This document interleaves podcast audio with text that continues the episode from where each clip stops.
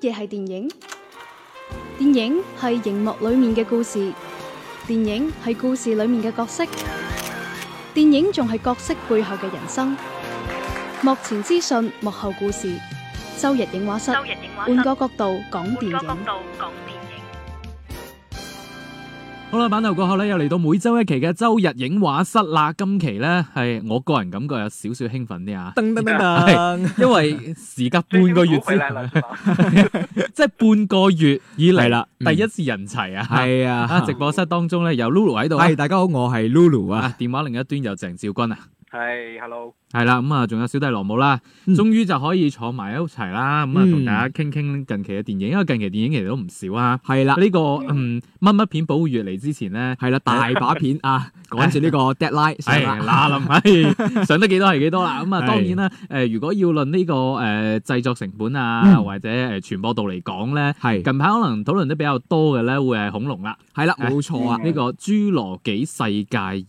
嗯咁啊，同之前啲《侏羅紀公園》有乜關係咧？係呢部就係第二部啦，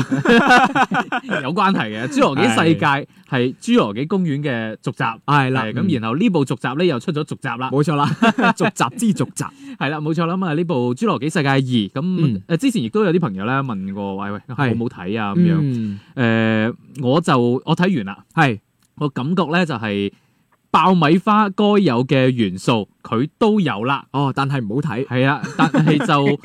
即係我會覺得咧就係劇情就有啲，嗱我睇就你點樣兜，就算喺爆米花呢個程度上嚟講，都有啲係太簡單啦，哦，即係係啊。係啦，即係因為我見網上嘅評價啦，呢個侏羅紀世界啦，通係常都譯咗呢個侏羅輯世界啊嘛，啊， 因為咧，誒、呢一類型嘅影片啊，係我哋都知基本上係從某一啲嘅人類作死開始啦，係 跟住搞咗個大頭佛啦，係啦，唔知點樣挽救好係嚇，啦，跟住咧，我嘅感覺咧就係、啊，講起呢樣嘢，我又要插播一下啦，因為咧喺上映之後冇幾耐咧，係就誒、呃阿澤仲專門嚟問我話，誒、係因為佢近排喺北京出差啊嘛，係啦仲問我話，喂，北京有邊啲影院啊啱睇啊，我想去睇《侏羅紀世界》咁樣。係，我後面睇完之後，我明嘅點解啦。嗯，因為我覺得入邊有幾個鏡頭真係幾恐怖片 啊！嘅，即係嗱呢樣嘢提出嚟咧，係話俾大家聽。嗯如果你屋企有太細嘅小朋友咧，就唔適宜睇啦。喂呢個係侏羅紀世界啊嚇，嗯咁啊唔係嗰啲咩恐龍戰隊，係唔係係兒童樂園啊？係啊，就唔啱帶太細嘅小朋友去睇嘅，嗯因為我嗰日去睇咧，仲有人係抱住個 B B 入去睇，我都覺得佢好誇 張。係咁啊誒前面講翻劇情啦，嗯基本上咧啲套路都係咁噶啦，先會有一啲人類咧就作死，嗯咁啊做完之後咧誒惹咗個大頭佛。嗯跟住咧，你就會見住咧，誒入邊就各種嘅尖叫聲，係啦哇！我成場戲睇落嚟，我就不斷咁聽嗰啲尖叫聲，嗱，其實抖音上邊都有一個好熱嘅視頻啦啊，啊，即係唔係打廣告嚇，即啊係上邊有一個咁樣嘅視頻咧，就歸結咗呢部電影究竟係點樣啊嘅。首先係啲恐龍，哇哇啊哇，跟住跟啲住人啊啊啊，咁就係一部電影啦。 係啦，我就全場就聽住咧入邊嘅誒有兩個女角色噶嘛，一個係女主角，咁一個咧就係細路女咁樣嘅，啊嗯咁啊兩個都喺度輪流尖叫，跟住又睇住基斯帕特喺入邊咧。嗯就哇！即係主角光環，即即 飛晒啦係啊，冇錯啦。咁啊，不斷咁咁都死唔去啊！係啊哇，O K 喎，咁樣花式死唔去， 係，啦，咁啊，最後就，哎，打完啦，係嗯就咁啦嗯，有呢種咁嘅呃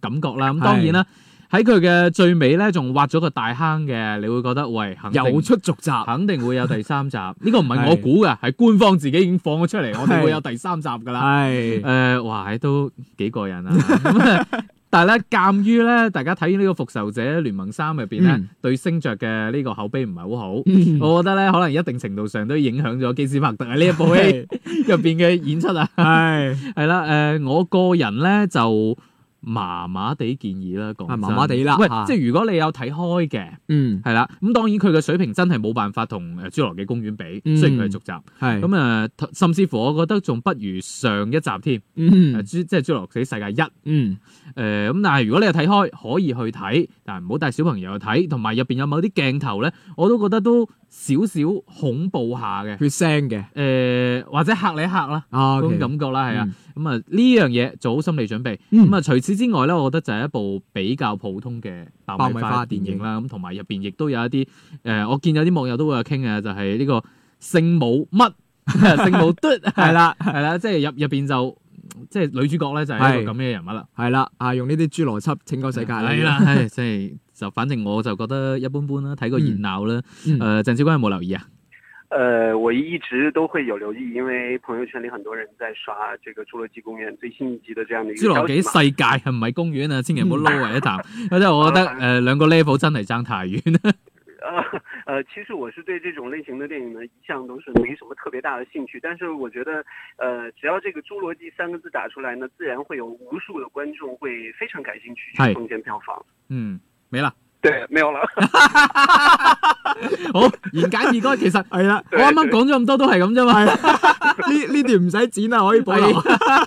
非常好，非 常好。 O K，咁啊，《侏羅紀世界二》就過啦，係啦咁啊但係好似 Lulu 咁，即係如果難得約到女仔嘅，係啊咁誒不妨選擇啊。係啊，即係啊係我哋睇睇啊嘅，即係如如果係真係約得到嘅前提情況底下啊啊，就其他嘅情況一一就冇啦。講到女仔開始口窒啦。 係驚啊嘛，驚俾人聽到啊嘛。 跟住落嚟呢度咧，唔單止啱約女仔，咁啊係啦一一家家大啊大細細都誒，即係啱去睇嘅， 嗯，都係二啊，係啦，呢個冇錯。但係呢個二就真係相隔都好多年啦。係啦，冇錯啦，《超人總動員二》啊，嗯呢一部咧就誒迪士尼嘅卡通片，係啦。誒我同 Lulu 咧都睇過啦。係嗱，不如我哋補報啊！即係我哋第一次睇呢部電影嘅時候係幾歲好唔好啊？吓，诶、我諗下先啊，嗱。首先要同大家講咧，因為係可能而家好多新生人類咧喺度諗，係哦，超人總動員二喎，係咁啊幾時係一啊？係啦，好似未聽講過有一嘅咁啊，嗯即係通常會出二，咁一可係能都係五年前到嘅啫，最係多咯係係啦啦，。三四年前係啦，差冇唔錯多啦。。嗱，而家同你講，超人總動員一咧係喺十四年前，係冇錯啦，亦即 係二零零四年，係啦係啦，嗰陣時我應該係十一歲啊。 講完我自己都唔信啊！你四岁我的戏子，我呢部咧就誒唔係喺電影院睇嘅，嗯我我我印象冇咁深啦，我係，我覺得呢一部印象中應該係冇喺院線上過嘅。嗯係，我唔我唔知我唔 sure 啦嚇，係但係因為我咧就係誒喺電腦睇嘅，而而且係當時係 down 咗一個粵語版，嗯係咯，我仲記得個反派係鄭中基配音嘅，係冇錯啦。係啊你講起鄭中基，又可以講翻另外一個嘅一個誒科學家啦，啊係吳君如配音噶嘛。係啦，冇錯係啦啦，，咁呢部電影咧，其實我當時都係睇粵語版嘅。嗯咁但係我當時因為細個好細個嘅時候咧，就會買誒喺香港嗰邊買啲 DVD，係咁樣買我哋一啲親戚買俾我睇嘅。係當時咁樣睇到嘅，係啦，誒其實當時《超人總動員》出到嚟之後咧。誒、呃大家個感覺係覺得好新鮮、好新奇，係即係冇我錯覺得喂，超級英雄嗯，原來都係一個普通人喎、係佢都有普通人嘅煩惱喎、係咯，要湊仔係啦，㗎咁啊嘛，，當然呢個時候又有啲新鮮人類，切漫威講咗好耐啦，漫漫威步步都係咁啦，啊邊個超級人英雄唔係普通人啊？佢哋都有佢嘅煩惱，但係唔好忘記漫威只有十年，係而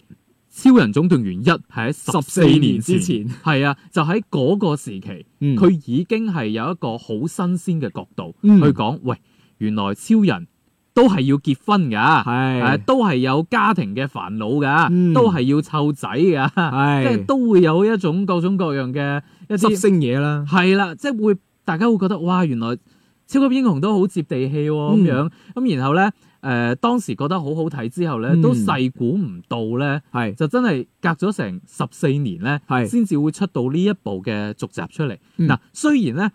兩部之間隔咗十四年，係，但但係係劇情即 係係大啦家會諗，好似時間線咁係點咪啊？大過晒咧係啦咁樣嚇？唔 係嘅，要好坦白咁同大家講，係呢呢個個《超人總動員二》咧嗯劇情咧係啦，嗯係緊接。冇錯啦超人總動 員一，一但大家要理解一下我講嗰個緊接係咩意思 啊？就基本上就係超人總動員一嘅最後嗰幾個鏡頭，係啦係啦，就係超人總動員二嘅開頭嗰幾個鏡頭。係啦，係啦就係冇錯咁緊 接，就係劇情就係咁緊接啦，係。啦，誒、雖然係中間隔咗十四年、嗯啊，咁但係咧誒劇情咧就扣得好緊嘅，嗯所以咧你會見到入邊咧誒無論人嘅造型又好啦，誒、係即係入邊個世界觀又好啦，咁、嗯樣誒、包括入邊主人公用嘅一啲裝備啊咩咁樣嘅高度嘅一個科技含量都好啦，誒、係都係持平嘅，係啦，冇錯，仲係同之前嗰部咧係基本上維持喺同一樣嘅時空入邊嘅，係啦，咁啊所以有必要提醒各位嗯，誒睇、之前可以睇翻一線，係可以睇翻一先，因為我之前都誒喺、網上 check 咗啦。嗯喺一啲嘅視頻網站係有得睇嘅，嗯誒即係比較主流嘅視頻網站，係啦你去抄《超人總動員》係可以睇到。嗯我係強烈建議大家睇咗一再去睇嗯係啦，二。咁啊，當然啦，誒、超人總動員》一》嘅話咧，誒、如果我個人俾可以俾到八點五分，嗯咁二嘅話咧，我會俾到八分到啦。嗯，即其係實冇，我會覺得冇一咁當時咁，哇！打開新世界大門。係嗰啦種感覺係啦，我都係想講呢樣係嘢。誒第第二部咧就顯得劇情略略有少少簡單，咁、嗯但係咧依然係一部非常之出色嘅影片嚟嘅。嗯咁啊、同樣佢嘅團隊係《尋夢環遊記》嘅團隊啦，嗯係啦、咁啊皮克斯皮克斯係啦，係啦，咁啊成個水平咧就全部在線嘅，嗯因為睇完之後我同 Lulu 都有好交流開，心啦吓。係啊話哇入邊好多位真係做到好真，係啊，包括一啲食物啦，係啊係啊，上面有一啲展現嗯啦，嗯都話好多嘅細節嘅。係同埋我另外想讚嘅一樣嘢係咩咧？嗯？點解我哋可以喺十四年後睇到呢部續集，覺得喂緊接劇情一啲違和感都 冇，意味住咩？意味住當年嘅第一集擺到嚟，今日都係唔過時。呢係啦，都係仲係啊咁咁好睇嘅。樣嘢先至係即係令我哋人覺哋得超前嘅地方係啊啊覺得，得人驚嘅位。嗯咁啊，呢一部片我就誒好誠意推薦俾嗯一家大細又好啊，情侶又好啦，其係實咯真係好啱睇嘅。而係且佢誒就唔似之前《尋夢環遊記》更加多係打感情牌啦。嗯呢一部咧，我會覺得有更加多嘅一種誒、畫面嘅暢快感、嗯節奏嘅暢快感，係啦係啦係係啦啦，，同埋當然入邊有好多嘅笑點，亦都好過癮。好得意係冇錯，，誒、嗯我覺得係誠意推薦俾大家六月底嗯啊、如果你要去睇電影嘅話，嗯我覺得不妨首選呢一部《超人總動員二嗯》啦開，心下啦，起係啦碼冇係錯，但係前提都係睇咗一先嚇。係啦。 Lulu 有乜感受我睇完之後我就覺得嗱，當然係我對於一嘅印象已經唔係非常深刻啦。啊？但係我入二嘅情呢、個誒、呃背景底下咧，嗯即係我進入呢套戲好呢，快入戲係嘛？係啦，好快入戲嘅。嗯咁、而且入邊有好多我自己好中意嗰個小朋友角色啊。嗯，咁咁佢俾到我好多新嘅驚喜啦，包括第一部冇啊父睇到愛爆嘅棚啊！我哋係而家啦係啦，即係入邊有好多嘅一啲湊細路咁樣嘅情節啦，係可以影射到我哋生活當中，係同埋我自己少少覺得啦，即係始終都係有一個好普世價值觀，就係嗯點樣同一啲誒、呃可能係少少數量嘅一啲群體嗯點樣和平相處，我覺得可以通過一部動畫片帶出呢個概念，係好好嘅一件事嚟嘅。嗯，OK，咁啊，誠意推薦啦，《超人總動員二》。咁咁啊啊，，另外咧就鄭少君咧就啱啱睇完。嗯，動物世界，喂，講真，我一見嗰個主演咧，係啦，有風風喎，係啦，咁然後周冬雨啦，即係係啊周冬雨 OK，誒喺佢呢個年齡段都係算好演員嚟嘅，係啊咁係但係係誒我哋都不斷喺度诟病佢演嚟演去都係咁樣係冇啦，錯啦，但係我真係好中意李易峰咁啊，啊係嘛，係因為 我。有啲心虛喎唉講到。 即係得，因為始終我都係幫佢配過粵語音嘅。好啊，咁啊，當然當然啊，我我同 Lulu 都未睇過，係咁啊聽下鄭少君點講。呃，其实呢，对于这个《东视》的这部电影呢，我之前是没有什么期待的。嗯可能这部电影最吸引我的只有两个元素，嗯，首先第一个就是迈克尔·道格拉斯这个国际影星的加盟，嗯係他可能这个加盟是整个电影让我来看是非常之特别的一个元素了。另外呢，就是对于韩延导演这个导演的作品来说，还有这个导演的风格来说，我还是觉得，呃，在新一辈的这些年轻的导演里面，他在商业电影的元素掌握上面，还是非常有自己的这个风格和这个技巧的，而且呢，完成度还是可以的。嗯他之前的几部电影，像第一次，像《滚蛋吧肿瘤君》，嗯等等这些电影，其实口碑还是不错的。所以呢，可能吸引我来关注《动物世界》这部电影的是这两两点。但是我在看完这部电影之后呢，我的感触就是这两点做得非常的好。嗯呃，我们所担心的演员的方面也并没有出现。任何大的问题，嗯整部电影是非常和谐的一部电影，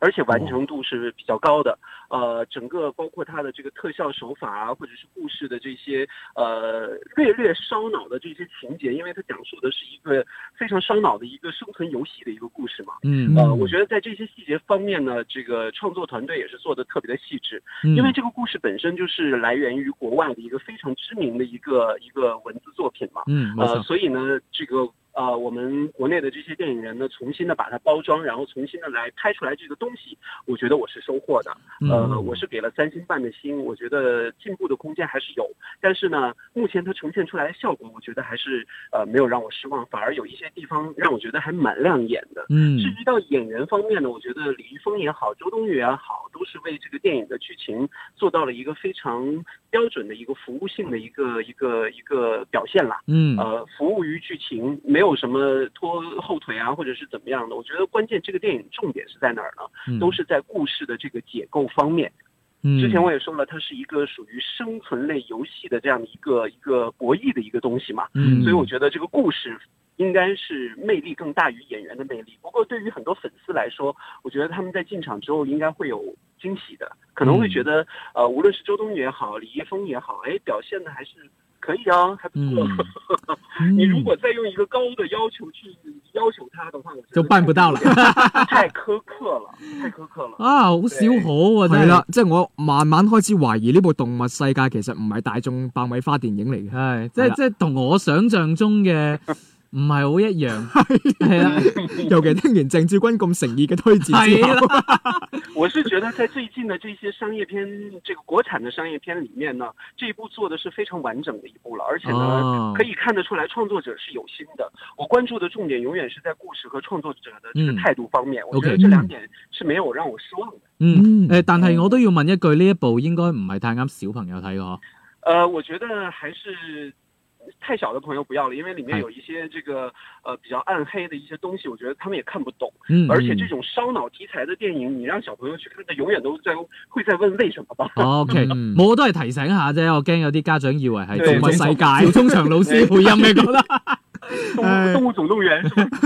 咪就係紀錄片《動物世界》係 啊，冇錯啦。係誒，如果帶小朋友就去睇《超人總動員》啦。 係啦，係啦冇咁錯。啊，下面仲有少少時間，我哋嗱臨睇下啦。嚟緊一個禮拜啦，我都有唔錯嘅電影啦，都會上啊係啦，冇錯啦，其實包括啦，啱先講到嘅《動物世界》啦，嗯會喺六月二十九號就會上映嘅啦。咁係其他方面啦，喺六月二十五到七月一號呢段時間當中啦，上映嘅電影包括有內地方面嚇，嗯六月二十五號會有《阿飛正傳》，嗱呢個就屬於誒之前上一期咧同鄭少君傾嘅要還電影票嘅系列啦，嗯呢啲屬於係啦，呢個真係當年嘅《阿飛正傳》，唔係新嘅《阿飛正傳》誒嚇後。由王家衛導演 嘅作冇品錯啊啦啦。，係啦，咁六月二十九號啦，除咗《動物世界》之外咧，仲有一部續集要上啦係，又係二啊，冇錯，《金蟬脫殼二》要上係映，啦，咁啊史泰龍嘅嗰部，咁但係嗯呢一部咧加入咗一位嘅主演冇錯啦，啊呢位主演就係啊黃曉 明啊啊，啊大家可以考慮下啦係。啦，大家明啦。嗯， OK 跟住咧，同同樣啦，六月二十九號啦，會有一部啊泰國嘅電影叫做《暹羅決九神戰甲》，啊，係一部類似動畫片咁嘅嘢，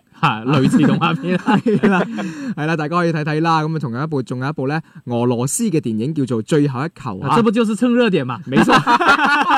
一踢下波都幾開心嘅啊咁哎誒，即係如果俾我揀，我就點解唔睇波咧？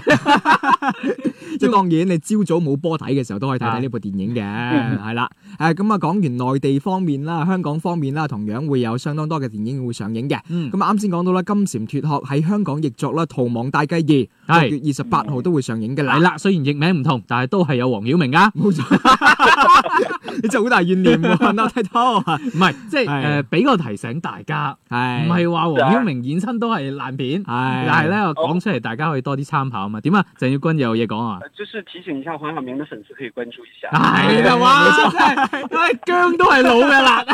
多得好啊！唉好啦，再嚟睇睇其他方面嘅電影啦嚇，仲有一部誒籃球迷方面會比較中意嘅《街頭早霸王》啊，誒通常都有啲 NBA 球星會做一部電影嚟嘅。嗯咁啊，其他方面呢，仲有《死神遊戲》、嗯吉屋啊，去年冬天與你分手，遇上世界另世界上另一個你。誒啊啊！遇上世界上另一個你郭在容導演啊，呢嗯呢個名好熟悉啊，因為。嗯，當年誒好出名嘅嗰部《我的野蠻女友》啊就係佢就係佢嘅拍嘅代表作啦，係啦。嗯咁啊，當然後尾亦都誒拍咗一個《我的野蠻女友》嘅續集啦，誒嗯揾咗我哋國內演員去演啦。係啦，唉誒講完啦係嘛，嗯 即係我想講誒，有一啲導演係真係一向出品都好好嘅，嗯有一啲導演咧可能真係早期出品唔錯，到咗後期咧硬係覺得爭啲爭已經啲爭榨乾啲。晒係啦啦啊第一部嚇，你早期嘅作品誒，包括《我的野蠻女友》，包括《嗯我的機器人女友》，啊嗯都唔錯嘅。誒、嗯呃後期我都真係唔係好想去評價，不過呢一部咧誒、有我好中意嘅男演員啦，古川雄輝啦，嗯有興趣嘅朋友可以留意一下啦，香港嘅朋友嚇。係啦，咁啊，望大眾方面，今期節目咧就同大家傾到呢一度，亦都推薦咗唔少嘅電影嚇。係，下期節目我哋再傾過，拜拜嗯拜拜。拜拜。周日影畫室，換個角度講電影。